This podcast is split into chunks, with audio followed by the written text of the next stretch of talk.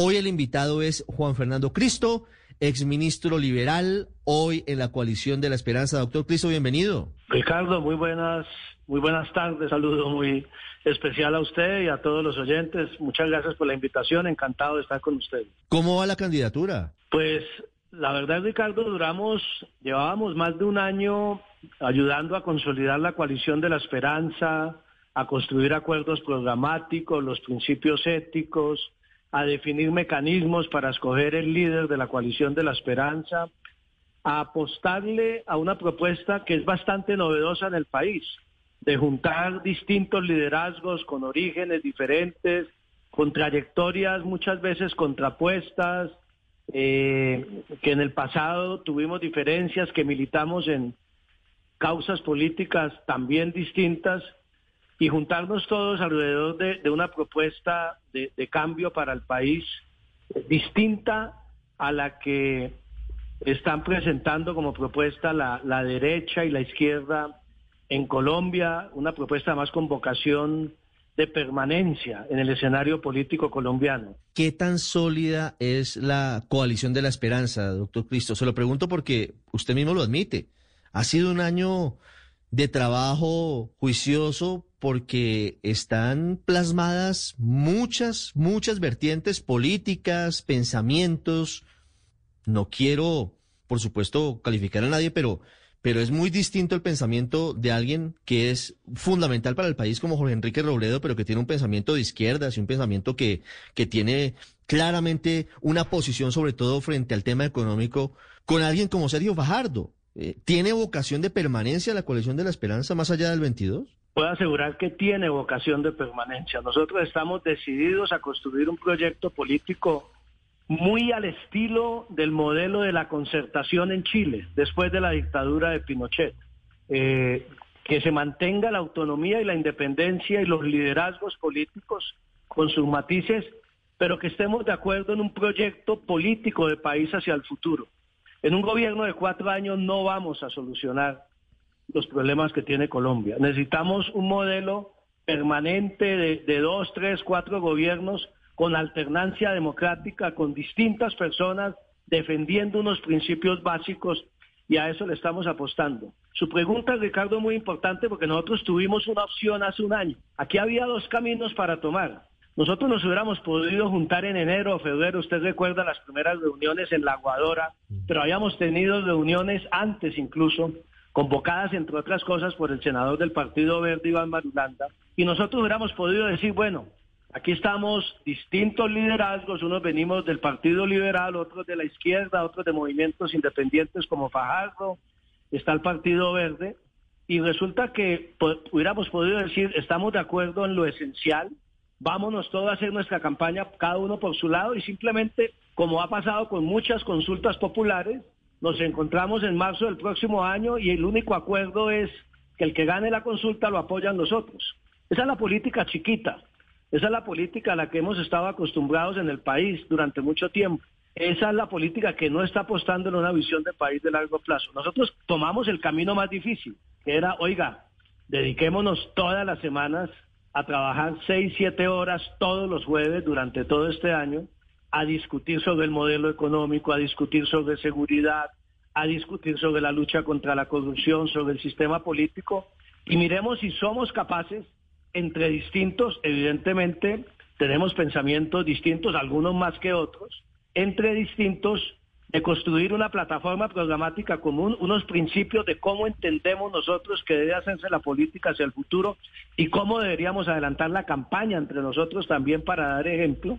Eh, y, miremos si somos capaces de empezar a salir por el país juntos a discutir los temas, a presentar nuestras propuestas, no de manera individual, sino colectiva. Y la verdad la experiencia ha sido maravillosa, Ricardo. Hemos estado ya en 14 departamentos de Colombia, en 14 capitales, aquí también en Bogotá, eh, hablando con empresarios, hablando con estudiantes, hablando con líderes sociales, hablando con las comunidades de las distintas regiones del país y nos han recibido muy bien, con mucho entusiasmo. Yo creo que la gente, vuelvo y le insisto, quiere ver un país que no siga paralizado en medio de esta división porque nos está matando la sociedad. Colombia no ha podido avanzar y yo digo que hay muchos sectores que casi que se estacionaron en el 2016 y siguen hablando lo mismo cinco años después. Y yo creo que tenemos que dar un salto hacia adelante y esa es la apuesta de la coalición de la esperanza.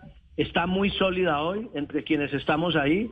Esperamos que el Partido Verde finalmente, que ha participado activamente y que participó en la construcción de este proyecto político, resuelva sus diferencias internas y se sume también con un candidato del Partido Verde a esta coalición y, muy entusiasmado de que este es el camino que le conviene a Colombia. Ya le voy a preguntar por, por su propuesta de gobierno, por, por su plan de gobierno, por supuesto, porque tienen matices y cada uno tiene una propuesta distinta. Pero, pero no puedo dejar pasar lo que usted me plantea. Usted dice, ojalá lleguen los verdes también. No me menciona a Alejandro Gaviria. ¿Por qué no lo menciona? ¿Usted no cree que hay espacio en la consulta en marzo de la coalición de la esperanza para Alejandro Gaviria? Yo pensé que me iba a salvar de esa pregunta, ¿ah? que se volvió pregunta, de manual en estos, días. Mire, Ricardo, claro que hay espacio para Alejandro Gaviria. Y yo lo he dicho gráficamente, hay espacio para un Gaviria en la coalición de la esperanza, que es Alejandro Gaviria. No hay espacio para dos, ni para tres, ni para cuatro Gaviria. No aguantaría la coalición de la esperanza tantos Gavirias en la coalición de la esperanza. Si el camino que quiere emprender es el de la coalición de la esperanza, que tiene un ADN, es una coalición alejada de los partidos tradicionales que acompañan al gobierno del presidente Duque, alejada de los extremos, una coalición de oposición a este gobierno, y una coalición que significa cambio, pero un cambio tranquilo, un cambio sereno para Colombia, un cambio sin incertidumbre. Si comparte esos principios de la coalición de la esperanza, seguramente vamos a poder trabajar con él como con muchos otros sectores que estamos pendientes que se sumen a la coalición. Pero si el camino que él quiere escoger es el camino del partido gavirista, es el partido, el, camino de, la estructura del partido liberal, pues la verdad la coalición de la esperanza no tiene ningún interés en trabajar con el partido de Gaviria de Gaviria César, no de Alejandro. Fíjese que, que ahí empiezan varias, varias preguntas que, plantean incluso liberales, liberales que seguramente tampoco están muy contentos con la dirección de César Gaviria, pero, pero dicen Sotoboche, pues es que César Gaviria tampoco es un monstruo ni es un criminal. Y Sergio Fajardo, por ejemplo, para la gobernación de Antioquia, hizo coalición con los liberales con otro Gaviria, con Aníbal, ¿no? Ahí para la alcaldía de Medellín, pero con otro Gaviria, digamos. Así que se han dado esas alianzas, se han dado esas coaliciones. ¿Por qué hoy, además usted siendo liberal de raíz, por qué esa animadversión directa y abierta con nombre propio hacia César Gaviria? Es un tema de coherencia política. Humberto de la Calle, Juan Manuel Galán y Juan Fernando Cristo pertenecimos al Partido Liberal y tomamos la decisión de separarnos del partido. Y fundamentalmente, ¿cuál fue la causa de esa decisión? Que el Partido Liberal de Gaviria, en la primera vuelta presidencial del año 2018, la noche de la primera vuelta, tomó la decisión, sin consultar a sus bases, sin consultar a la gente, de apoyar la candidatura del Centro Democrático a la presidencia. Apoyar una candidatura que se había opuesto durante ocho años al proyecto de paz que lideró el Partido Liberal dentro del gobierno del presidente Santos, al proyecto de víctimas que lideramos en el Partido Liberal durante el gobierno del presidente Santos.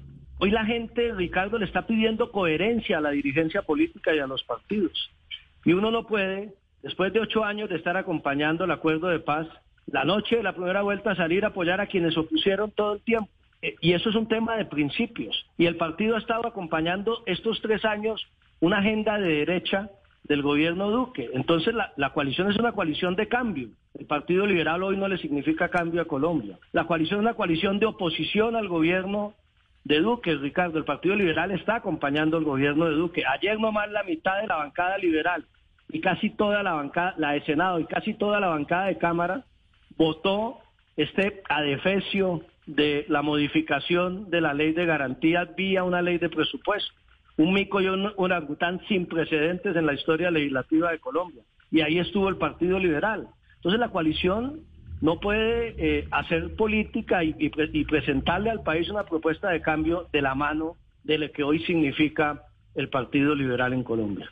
Pero es que no es el Partido Liberal, es el Partido de Gaviria. Hay mucho más liberalismo. La coalición está convocando al pueblo liberal de Colombia. Aquí en la coalición es donde estamos defendiendo el pensamiento liberal que el partido dejó de defender hace ya varios años. Doctor Cristo, ahora sí vamos a su propuesta de país. Si usted gana en marzo el voto y la candidatura de la coalición de la esperanza, ¿qué le propone a Colombia? ¿Cuál es su propuesta de país para Colombia en el 22 hasta el 26? Bueno, Ricardo, nosotros lo que queremos plantear durante esta campaña y aspiramos a ganar la consulta con esa propuesta para llevar el liderazgo de la coalición de la esperanza a la primera vuelta presidencial es algo que yo le dije anteriormente. Este país nosotros queremos cambiar para unir a los colombianos y no para seguir en la división. La propuesta mía se la, resumo en tres grandes acuerdos que lideraría a partir del 7 de agosto en Colombia, que son urgentes hoy en el país. El primero, un acuerdo social. Colombia no aguanta más estos niveles de pobreza y de, desigualdad. Tenemos que llegar a unos consensos para entender que tenemos que poner lo social por encima de cualquier otra consideración.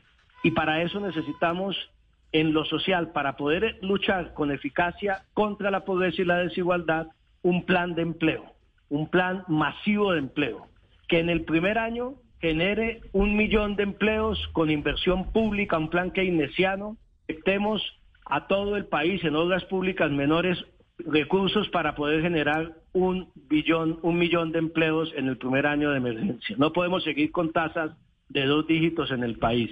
Y en los siguientes tres años generar tres millones de empleos, especialmente para mujeres y para jóvenes de Colombia. Un acuerdo en torno al empleo, un acuerdo social es fundamental. Segundo, Ricardo, un acuerdo institucional.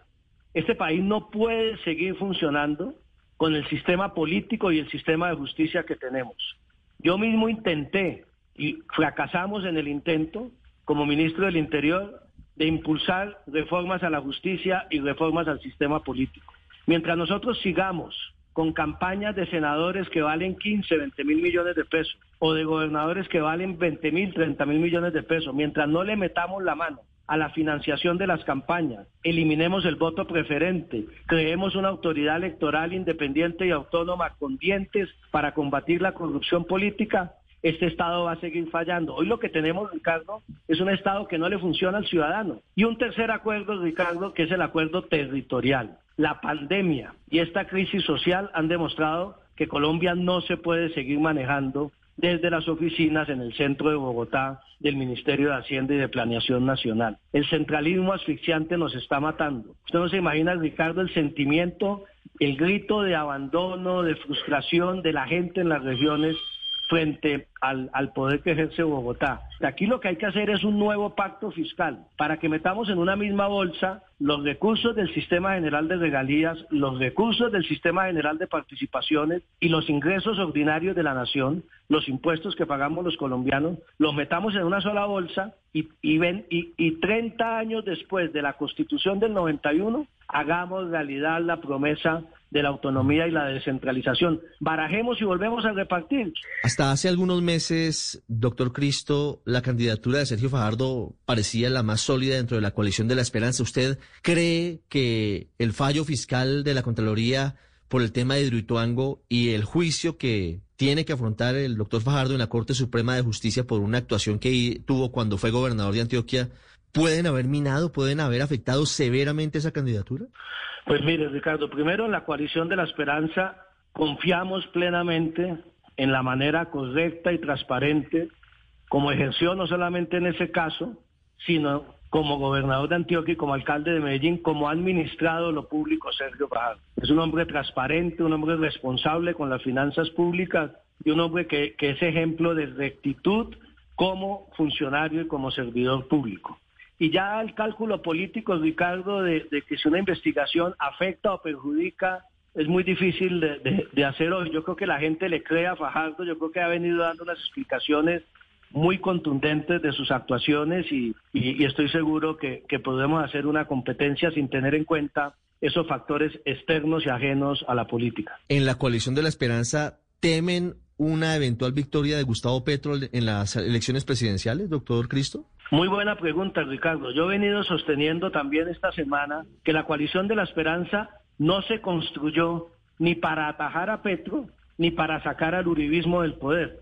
Sería un proyecto muy chiquitico, muy, muy mezquino en medio de la crisis que está viviendo el país. Nosotros estamos pensando más en grande y más a largo plazo, en una agenda y en una visión que debemos tener de Colombia hacia los próximos años. El país tiene que avanzar, vuelvo y como le dije anteriormente, y no quedarse estacionados en el 2016. Para eso construimos el proyecto de la coalición de la esperanza y esperamos con el candidato que escojamos en marzo, que espero ganar esa consulta, esperamos en el mes de mayo eh, derrotar tanto al proyecto político del pacto histórico como al proyecto político del uribismo, el gobierno, la derecha o las maquinarias tradicionales, como lo queramos llamar, o todos juntos que se van a aglutinar allí. Y yo estoy seguro que la gente va a terminar escogiendo un camino de, cambio, de transformación, no el statu quo que representa el gobierno y el uribismo, pero tampoco un cambio con incertidumbre que puede representar el pacto histórico para los colombianos. Y esa será la decisión de los colombianos, pero,